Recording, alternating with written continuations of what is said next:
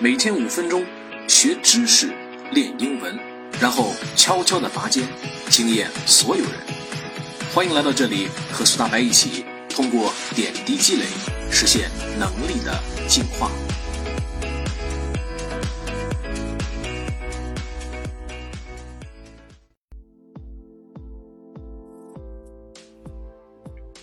Two reasons why food becomes spoiled.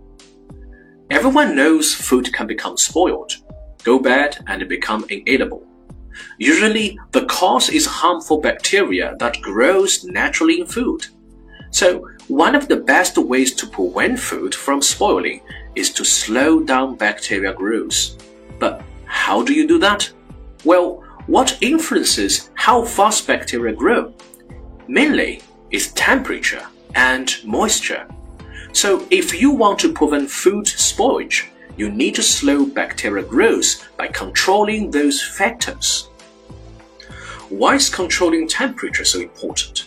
Because the bacteria that cause food spoilage grow fast at warm temperatures and more slowly at cooler temperatures. When your food is kept cool, it lasts longer, right? For example, Fresh fish left out in the sun on a warm day will spoil in a few hours. But if you freeze the fish, it will keep for months and months, right? That's because low temperatures drastically slow down bacteria growth. Now, I said the moisture is another factor that you need to control. And every living thing needs moisture, and bacteria are not an exception. Food that's high in water content provides the moisture that the bacteria need to grow. Let's um, let's compare two different kinds of milk. Okay, let's compare regular liquid milk with dried powdered milk. Regular milk spoiled quickly, right? But milk in powder form can be stored quite a long time. In fact, for years. Of course, bacteria are present in powdered milk too, but What's different between powdered and regular milk is the water content. Powdered milk has had the water or the moisture removed, and without moisture, bacteria can't grow. And this isn't true just for milk. Just about every any fresh food will spoil more quickly than a dried food. 今天咱们来讲食物变质的两个原因。 每个人都知道食物会变质、变坏、变得不能吃。通常致病的原因是食物中自然生长的有害细菌，因此防止食物变质的最好方法之一就是减缓细菌的生长。但是你要怎么做呢？那么是什么影响了细菌的生长速度呢？主要是温度和湿度。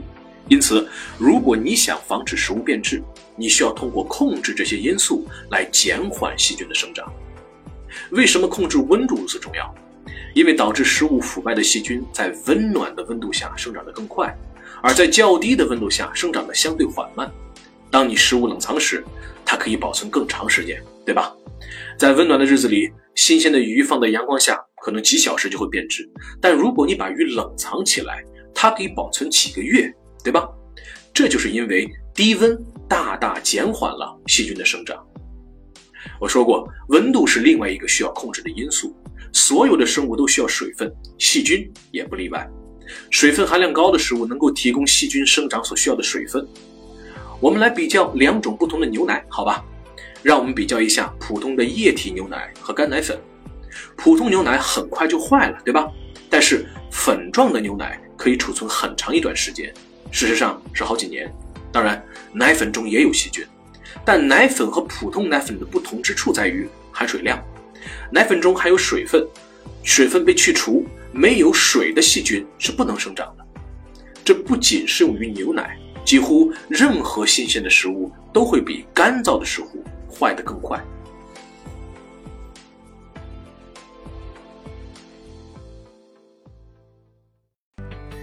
各位朋友，这一篇就到这儿了，别忘了看一下听力文本。巩固知识，听完了觉得怎么样？喜欢就订阅一下呗。